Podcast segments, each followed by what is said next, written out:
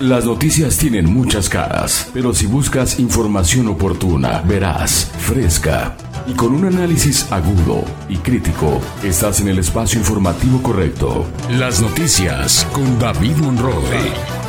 Experiencia, credibilidad, pero sobre todo pasión por la información. Los acontecimientos en tiempo real, tal como debe ser.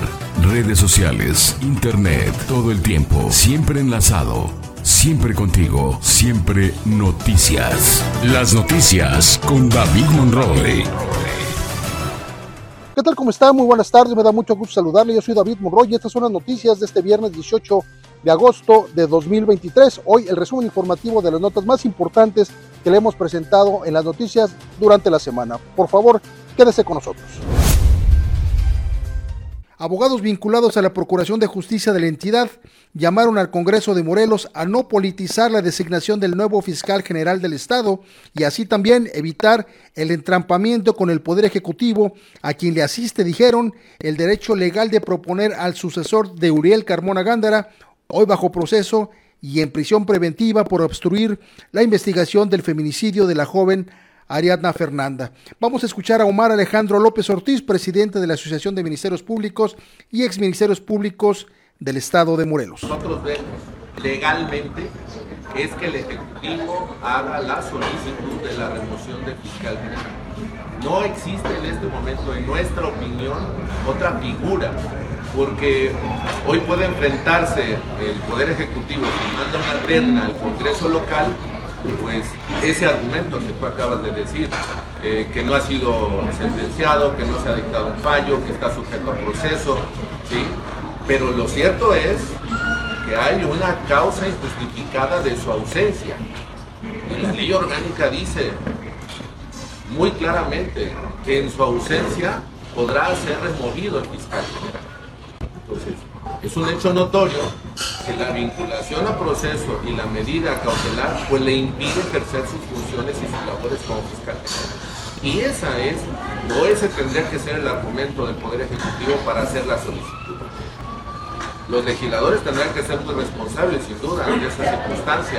Y entonces, no politizar, eso es lo más importante, no politizar la designación, porque entonces, pues vamos a caer en la circunstancia de que hoy quien está al frente de la fiscalía va a permanecer el tiempo que lo decidan por no ponerse de acuerdo tanto el Ejecutivo y el pues ya lo escuchó usted, es un asunto verdaderamente delicado porque pues mientras por un lado está el tema legal que asiste al gobierno del estado, en este caso al gobernador del estado, proponer quién sea el nuevo fiscal estatal, en el Congreso del estado las cosas están completamente diferentes. Hay quien piensa en el Congreso del estado que el fiscal tendría que... Eh, pasar todo el proceso y que por alguna circunstancia de carácter legal, por su defensa o por falta de elementos, el fiscal pueda regresar a tomar posesión de la silla en la que estaba. Hay, quien considera que jurídicamente puede ser viable, pero hay quien considera también que sería un entrampamiento en el poder eh, legislativo, quienes estarían así jugando y de alguna manera también justificando este apoyo que, digan lo que digan, siempre le han mostrado de manera incondicional al fiscal del Estado. Hoy abogados conocedores del tema legal indican que el gobierno del Estado debe entregar una terna, debe entregar una propuesta y el Congreso del Estado votarla para que así la Fiscalía General del Estado vuelva o regrese al cauce legal al que tiene que estar. Y no es que el, nuevo fiscal eh, o el fiscal interino que se encuentre, el señor Carlos Tello, licenciado Carlos Tello, no puede realizar el trabajo. Estamos hablando de temas de carácter político en, en alguna circunstancia y obliga a que la autoridad, obliga a que la institución en este caso tenga la estabilidad necesaria y la estabilidad necesaria en el resto de los poderes. Este asunto no ha terminado, a mí me parece que eh, todavía faltan algunas situaciones por resolverse en Morelos en materia legal y por supuesto esto va a seguir incidiendo en la vida política, en la vida jurídica del estado de Morelos. Y en otra información, la semana pasada tuvimos en este mismo estudio la presencia de Uriel, no, disculpe usted, de Ulises Bravo, Ulises Bravo Molina, quien es el nuevo, nuevo coordinador o dirigente estatal del partido Movimiento de Regeneración Nacional en el estado de Morelos. Platicamos de varias cosas, sin embargo, él hizo énfasis en algo que quizá pocos hemos tomado en cuenta y es no el tema de la detención solamente del fiscal, no es nada más el tema de la prisión preventiva de la que estamos observando del fiscal, no es tampoco solamente el procedimiento ni lo que ha estado sucediendo al interior de la fiscalía, al exterior, con estos comentarios, es el tema de la familia de Ariadna Fernanda. Este asunto de tener al fiscal en la cárcel y bajo proceso se debe justamente a que a una chica que fue asesinada en la Ciudad de México y localizada en el estado de Morelos se le pretendía torcer la circunstancia, incluso eh, atentar contra su dignidad para justificar presuntamente, dice la Fiscalía General de Justicia de la Ciudad de México, eh, eh, afectarla en su dignidad, diciendo que ella había provocado su muerte porque se había este, asfixiado de tanta bebida que había consumido.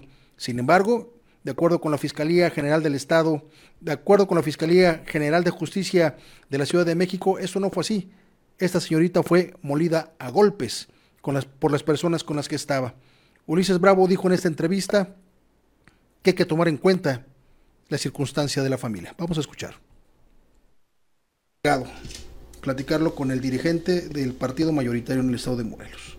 El tema del fiscal.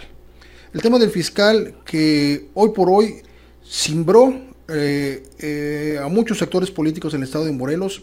No sabemos que venga, porque son temas de carácter, de carácter penal, pero en tu conferencia de prensa de lunes hablabas de que es importante que se investiguen otros casos de feminicidios y otros casos de tipo penal que pueden haberse torcido desde el área de servicios periciales que parece ser el talón de Aquiles de esa fiscalía en este momento. Sí, pues de hecho ha habido denuncias públicas de colaboradores y colaboradoras de, la propia fiscalía en donde han salido a denunciar que han sido objeto de presiones a cambio de o con la intención de cambiar peritajes o dictámenes. ¿no?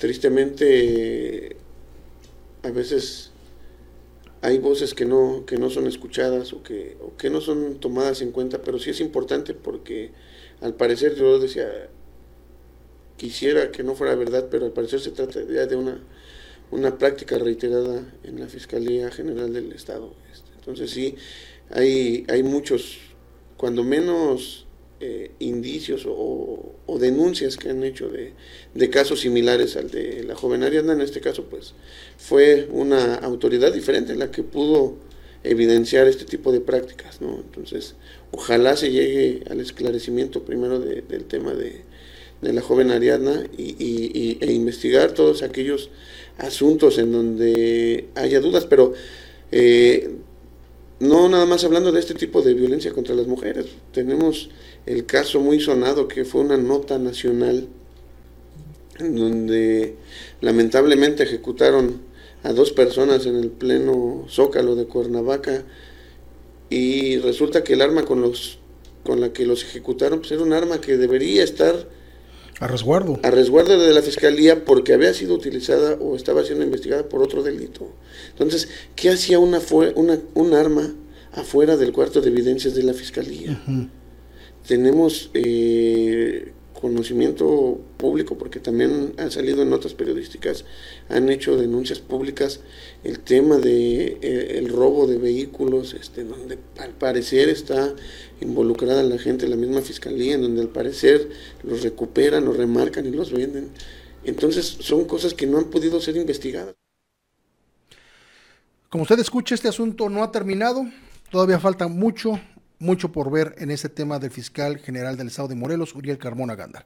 El gobernador del estado, Cuauhtémoc Blanco, acudió a la zona, a los Altos de Morelos, donde en el municipio de Atlatlaucan realizó una gira de trabajo para entregar un tanque superficial que suministrará de agua, de agua potable a la localidad Rancho Cuachisolera, Cuachisolotera, sí lo pronuncié bien, Cuachisolotera, desde ahora, que desde, desde ahora cambiará la vida de quienes habitan esta zona que por 30 años no han tenido acceso regular al agua natural en esta región. A través de la Comisión, Comisión Estatal de Agua Potable se llevó a cabo esta obra que forma parte de la tercera etapa efectuada en la localidad con el objetivo finalmente de garantizar el derecho al vital líquido a todos los habitantes de esa localidad del municipio de Atlatlaucan. quiero comentarle que la Suprema Corte de Justicia de la Nación ha desechado la controversia constitucional que el Congreso del Estado había iniciado, había promovido, pues supuestamente para defender la soberanía del Estado de Morelos, pero no era otra cosa, no era otra cosa más que defender al fiscal general del estado de Morelos. Quiero comentarle que, eh, digamos, las letras chiquitas de esta controversia eh, realmente buscaban declarar ilegal la intromisión, dicen ellos, de la Marina y de la Fiscalía General de la República y de la Fiscalía General de Justicia de la Ciudad de México en este operativo del pasado 4 de agosto, cuando fue detenido en Morelos, en Cuernavaca, en su casa, el fiscal general del estado de Morelos, Uriel Carmona Gándara, que en este momento se encuentra bajo prisión preventiva sometido a juicio y, bueno, pues supuestamente imputado como responsable de la obstrucción de la justicia en el caso de Ariadna Fernanda, esta chica que fue asesinada en la Ciudad de México y cuyo cuerpo, bueno, fue abandonado en el estado de Morelos. Y bueno, ya sabe usted esta lamentable historia y todavía más lamentable historia el hecho de que las autoridades del estado de Morelos, concretamente el fiscal, haya intervenido para tratar de, pues, esconder la realidad de lo que había sucedido con este crimen y bueno, aún falta por saber exactamente quiénes más estuvieran vinculados allí en la Fiscalía General del Estado, porque el fiscal no actuó solo, por supuesto, hay quienes le ayudaron para realizar esta obstrucción de la justicia y vamos, vamos a ver lo que sigue en las próximas en las próximas semanas. Así, la Suprema Corte de Justicia le dice no a los diputados y con esto, bueno, pues los diputados tendrán que buscar otras cartas para seguir manteniéndose como defensores del fiscal Uriel Carmona Gándara. Triste situación, los diputados del Congreso del Estado en este momento, en otras circunstancias, en otros momentos de la vida política estatal, en este momento tanto el Poder Legislativo como el Poder Ejecutivo ya habríanse puesto de acuerdo para saber quién sería el sucesor de Uriel Carmona Gándara, si el licenciado Carlos Tello, quien funge en este momento como encargado del despacho, o ya se hubiera emitido la, terna correspondiente para que el Congreso del Estado eligiera de esas tres personas, de estos tres juristas, al nuevo fiscal del Estado de Morelos. Y es que, bueno, también tengo que recordarle que los diputados lo que buscaban, o lo que aún buscan, es que, pues, eh, creyéndole a la defensa del fiscal, este hombre pudiera regresar a ocupar su puesto a pesar de todo lo que hemos visto. A ese nivel estamos en Morelos y a ese nivel están los diputados de este estado. Que no se lo olvide, el año que entra hay elecciones y seguramente se los va a encontrar en la calle. Por favor, reconózcalos y sepa usted por quién va a votar. Por supuesto, no con los que se han aliado con el fiscal del estado bajo estas circunstancias. Desde luego que el asunto de la Fiscalía General del Estado, esta detención del fiscal Uriel Carmona Gándara, simbró el tema político, simbró la esfera política, digamos, el círculo rojo, por lo que representaba el fiscal y por lo que se ha dicho del fiscal y quienes se encuentran a su alrededor cuidándolo, protegiéndolo, incluso hay quien habla de complicidades. Eso estará por comprobarse, pero al final de cuentas así se están manejando las cosas.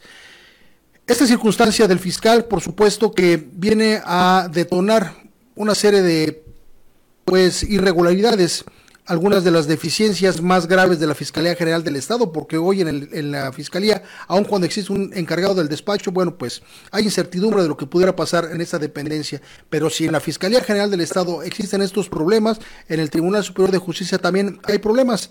Varios magistrados no han sido no han sido electos por el Congreso del Estado en esta ida y venida de, las negociaciones. Faltan magistrados de tal manera que en Morelos estamos viviendo un esquema de seguridad bastante irregular y digamos comprometido. Le preparamos este reportaje para que usted conozca qué es lo que está pasando en el estado de Morelos con respecto a este tema. La verdad le va a interesar.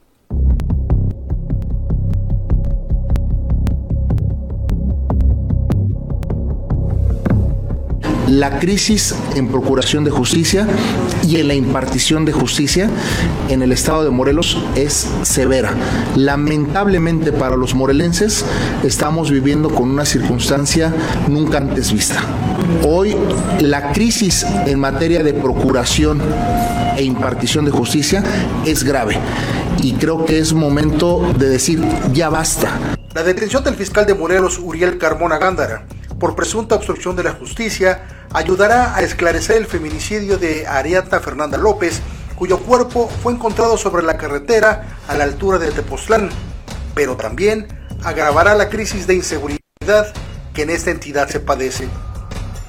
El hecho de que tengas un titular de la Fiscalía vinculado a un proceso bajo prisión preventiva es una situación lamentable para los morelenses. Aunado a que hay una crisis de credibilidad en la Procuración de Justicia.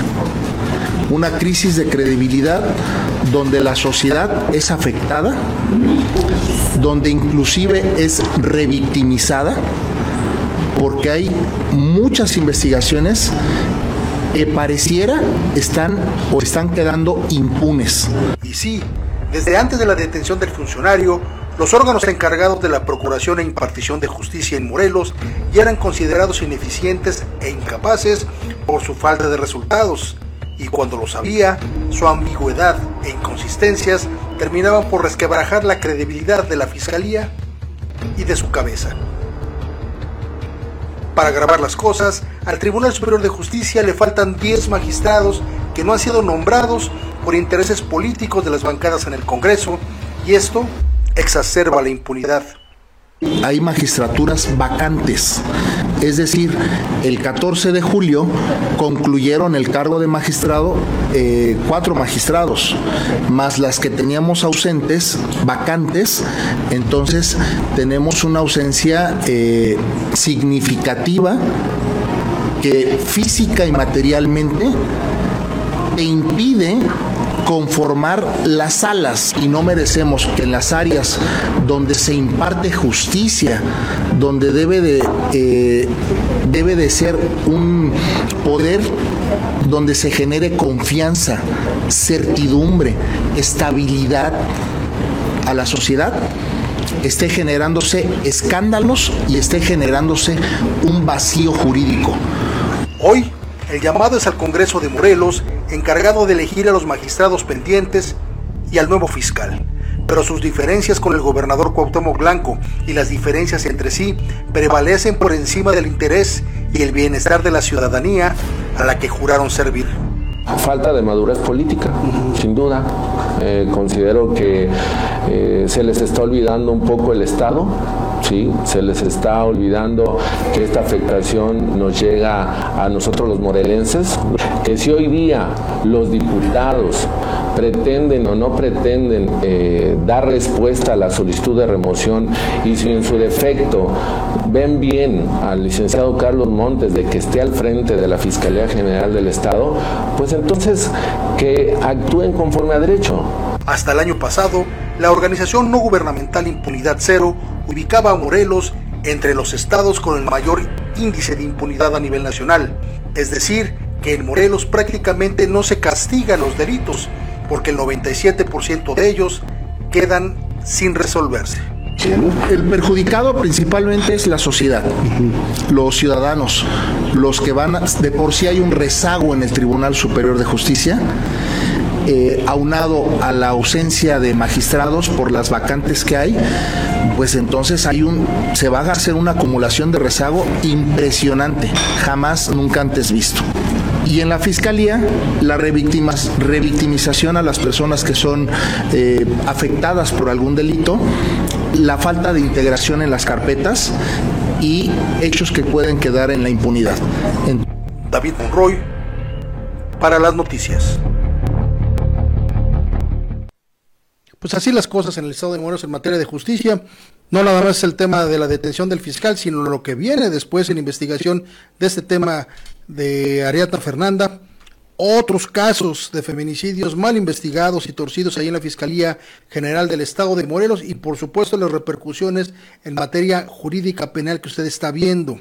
Si de por sí es difícil que uno vaya a denunciar porque a veces considera uno que es tiempo perdido, 97% de impunidad, bueno, ¿cuántos casos se resuelven en el Estado? Y si a eso, si usted logra, por alguna circunstancia que el Ministerio Público logre judicializar su carpeta, bueno, pues en el tribunal, pues también están pasando cosas. Lo bueno es que no es por la misma circunstancia, y eso también hay que decirlo, pero al final de cuentas retrasa el tema de la justicia. Con el tema de las encuestas. Hace un momento le refería yo que una nueva encuesta que hoy ha aparecido en los medios de comunicación y en las redes sociales pone a Lucía Mesa Guzmán como la puntera en esta carrera por la eh, candidatura a la coordinación general de la 4T en el Estado de que no es otra cosa que la candidatura de, Morena al gobierno del Estado. Sin embargo, hay diferentes encuestas que colocan a diferentes actores políticos cada quien, como dice el dicho, cada quien quien paga la encuesta es el que es el que aparece en primer lugar. Quién sabe, muy probable, pero también es cierto que hay personajes en esta lista que vamos a platicar ahorita que sí son verdaderamente conocidos, son populares, algunos son más conocidos que otros, otros son conocidos no precisamente por sus por sus este por sus virtudes, sin embargo, bueno, al final de cuentas aparecen en estas encuestas. Aunque Morena va arriba, hasta el momento nada para nadie en la encuesta de candidatos que hemos estado viendo en los últimos meses. Luego de varios meses de exposición y difusión de presuntas encuestas definitivas, es posible observar que en la lucha por la gubernatura de Morelos, Morena va a la cabeza con de 25 hasta 35 puntos de diferencia con otros partidos, podrían ser el PAN o el PRI, incluso, incluso aliados. Para la candidatura al gobierno de Morelos, las diversas encuestas tienen diferentes ganadores. Cada quien se pone en primer lugar, sin embargo, en el tema de Morena, de Morena, sí es posible ver en un mixer de una y otra, es decir, en una unión de una y otra, que la contienda interna se ha dividido al menos en dos grupos. Una en los punteros claros y en segundo otro grupo bueno, que, que marcha atrás justamente de, estos punteros. En el primer grupo, de acuerdo con ese análisis que se ha hecho aquí en las noticias, en el primer grupo debemos colocar en estricto orden alfabético para que no digamos o no diga nadie que estamos tratando de incidir, en estricto orden alfabético, en este grupo de punteros aparecen Margarita González Arabia, ex titular de la Lotería Nacional, Víctor Mercado Salgado, jefe de asesores de la gubernatura, Lucía Mesa Guzmán, senadora con licencia, Rabindranath Salazar Soloro, funcionario de la Presidencia de la República, y Juan Salgado Brito, expresidente municipal de Cuernavaca. En el segundo grupo, en el que va un poquito más atrás de estas personas que les estoy mencionando, pues se encuentran Sandra Anaya, quien es secretaria de Administración del Gobierno del Estado, Juan Ángel Flores Bustamante, alcalde de Jojutla, y Rafael Reyes Reyes, alcaldes de Jojutla y Jutepec respectivamente. La semana que entra, no, no es cierto, dentro de dos semanas muy seguramente ya tendremos eh, casi quien será el, candidato a la presidencia de la República por Morena. E inmediatamente después el tema en Morelos va a cobrar mayor ebullición porque vendrá la encuesta en Morelos y estos temas, estas, estas encuestas, estos números finalmente serán, serán dilucidados frente a la, a la ciudadanía. Ahora, hay que decirlo, la encuesta va a ser uno de los, una de las este, una de las posiciones para una de las formas para poder elegir el candidato de Morena en Morelos a la, a la gubernatura. Sin embargo, en esa encuesta van a venir varios reactivos y de los y de estos reactivos las respuestas son las que van a sopesarse al interior de este partido que dicen por ahí, que dicen por ahí que realmente quien va a hacer la elección de quien tenga que ser el aspirante aquí en Morelos o a nivel nacional es el presidente de la República, Andrés Manuel López Obrador. Pero mientras tanto, las cosas así como le digo, dos grupos, dos grupos, uno de punteros y uno más rezagado en las, uh, en las encuestas de Morena, de Morena en Morelos. Llegan a Morelos 500 elementos de la Guardia Nacional y el Ejército Mexicano. Este jueves arribaron a Morelos 500 elementos del Ejército y la Guardia Nacional a la 24 zona militar que se suman a los trabajos para fortalecer la seguridad pública en los distintos municipios de la entidad. Lo anterior forma parte de la Fuerza de Tarea Conjunta México y por ende se realizarán labores de patrullaje, de vigilancia y proximidad social en las demarcaciones con mayor índice delictivo, de manera coordinada con la Comisión Estatal de Seguridad, la Fiscalía General de Justicia del Estado de Morelos, la Fiscalía General de la República y todas las dependencias vinculadas en el tema de la seguridad Hoy por la mañana el gobernador del estado, Cuauhtémoc Blanco, estuvo pues encabezando la mesa de seguridad como todos los jueves y ahí se dio a conocer el ingreso, este nuevo ingreso de militares y guardias nacionales al estado de Morelos, que no son los primeros, han llegado a Morelos por lo menos no sé, tres mil, cuatro mil elementos de estas de estas fuerzas. Lo que sí quiero decirle y lo que no nos platican es que estos elementos que llegan no se quedan por siempre, llegan, hacen tareas específicas y luego se reubican, vuelven a enviarnos otra cantidad de elementos, trabajan en algunas cuestiones de investigaciones, detenciones, incluso, bueno, pues todo lo que tenga que ver y se retiran y están constantemente yendo y viniendo a lo largo, a lo largo y ancho del país. Esos nuevos 500 elementos que fueron pues presentados esta mañana allá en la 24 zona militar, bueno, pues estuvieron presentes los integrantes de la Mesa de Coordinación Estatal para la Construcción de la Paz, lo que nosotros conocemos como la Mesa de, Mesa de Seguridad, encabezada por el gobernador Cuauhtémoc Blanco, que sesionaron este jueves en las instalaciones de la industria Tecnos, esta industria fabricante de cartuchos allá en Aguatepec. El mandatario estatal, Cuauhtémoc Blanco, señaló que esas acciones alineadas a la Estrategia Nacional de Seguridad son encabezadas por el presidente Andrés Manuel López Obrador, que busca reforzar la operatividad coordinada y los trabajos preventivos de manera permanente en todo el territorio estatal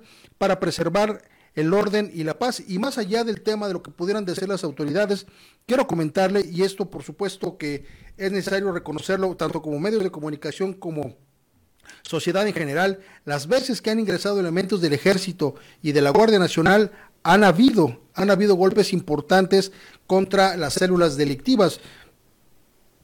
Tendríamos que hacer un recuento importante de esto, se lo vamos a hacer y se lo vamos a presentar porque es importante que usted esté informado. Mientras tanto, bueno, el último ingreso que estuvo por acá de elementos federales, bueno, tuvieron importantes incursiones en la zona oriente del estado de Morelos y en la zona surponiente.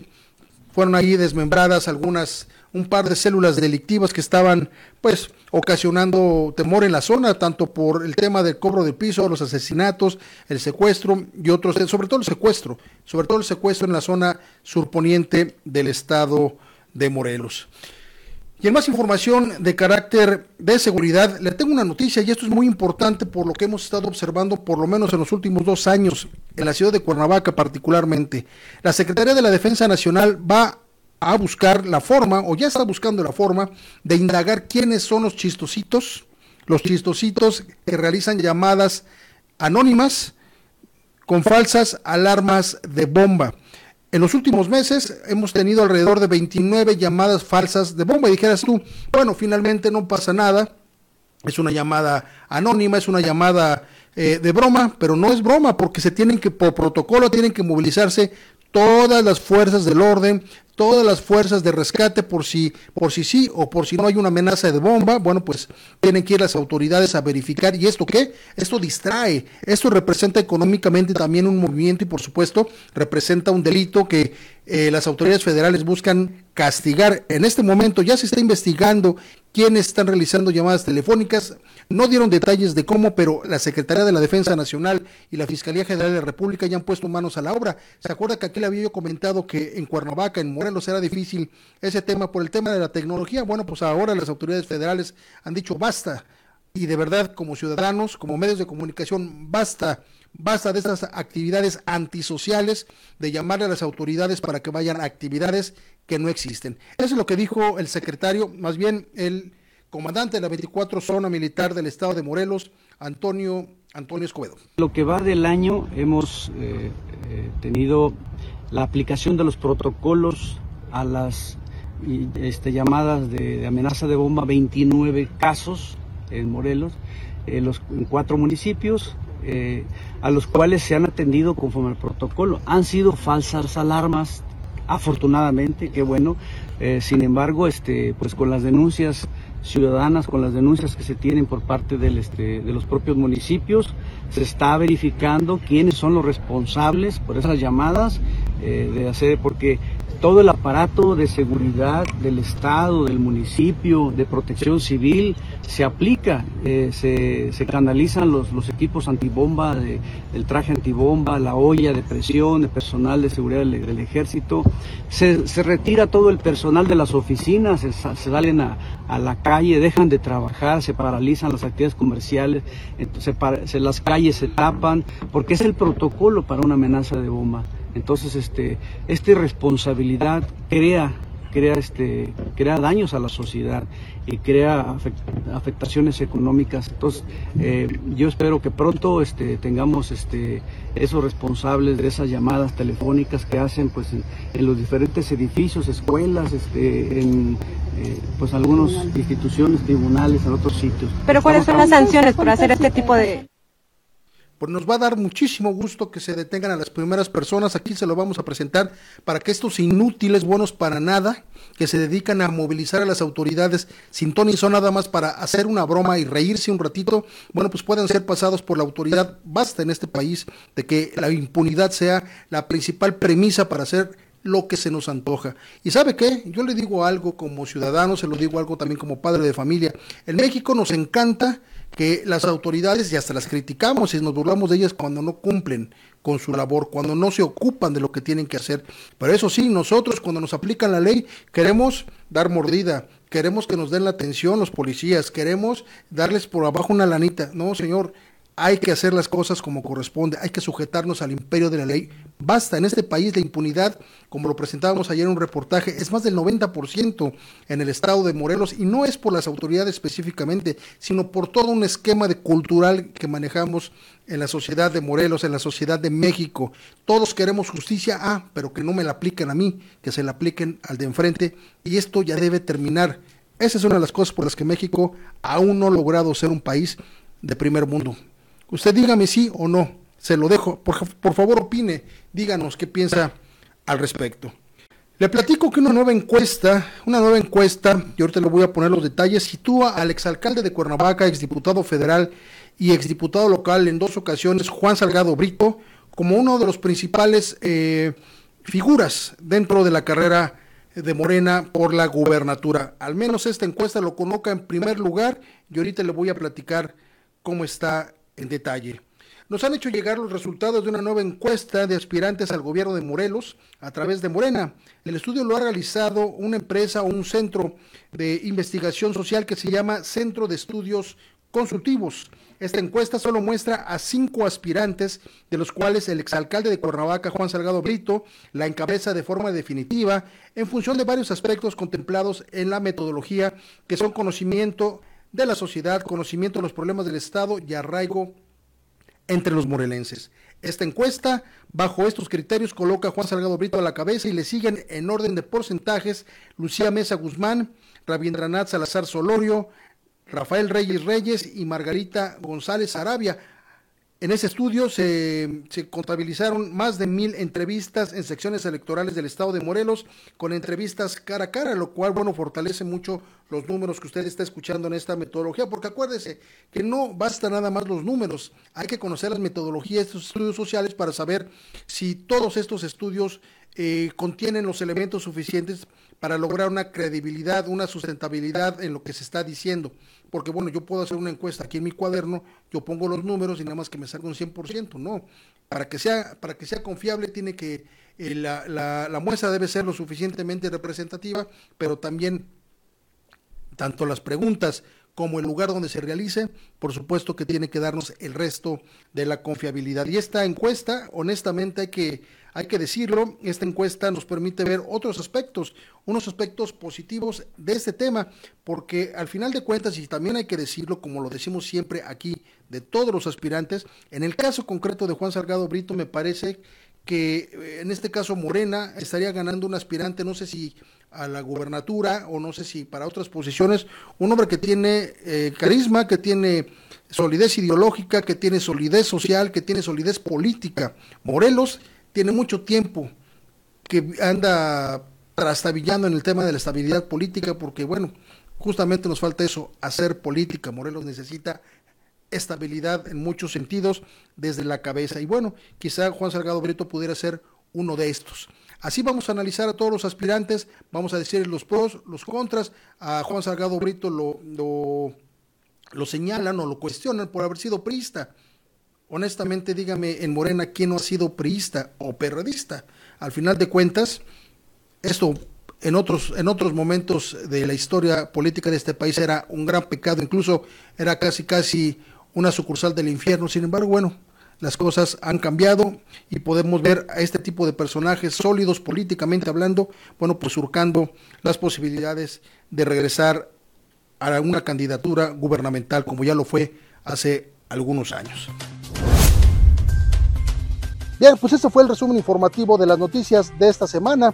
Lo espero el próximo lunes a partir de las 7 de la noche para seguir informándoles con todo detalle con toda la información confiable que usted puede tener a través de las redes sociales. Yo soy David Monroy. Hasta entonces y muchas gracias por seguirnos. Las noticias tienen muchas caras, pero si buscas información oportuna, veraz, fresca y con un análisis agudo y crítico, estás en el espacio informativo correcto. Las noticias con David Monroe. Experiencia, credibilidad, pero sobre todo pasión por la información. Los acontecimientos en tiempo real, tal como debe ser. Redes sociales, internet, todo el tiempo, siempre enlazado Siempre contigo, siempre noticias. Las noticias con David Monroe.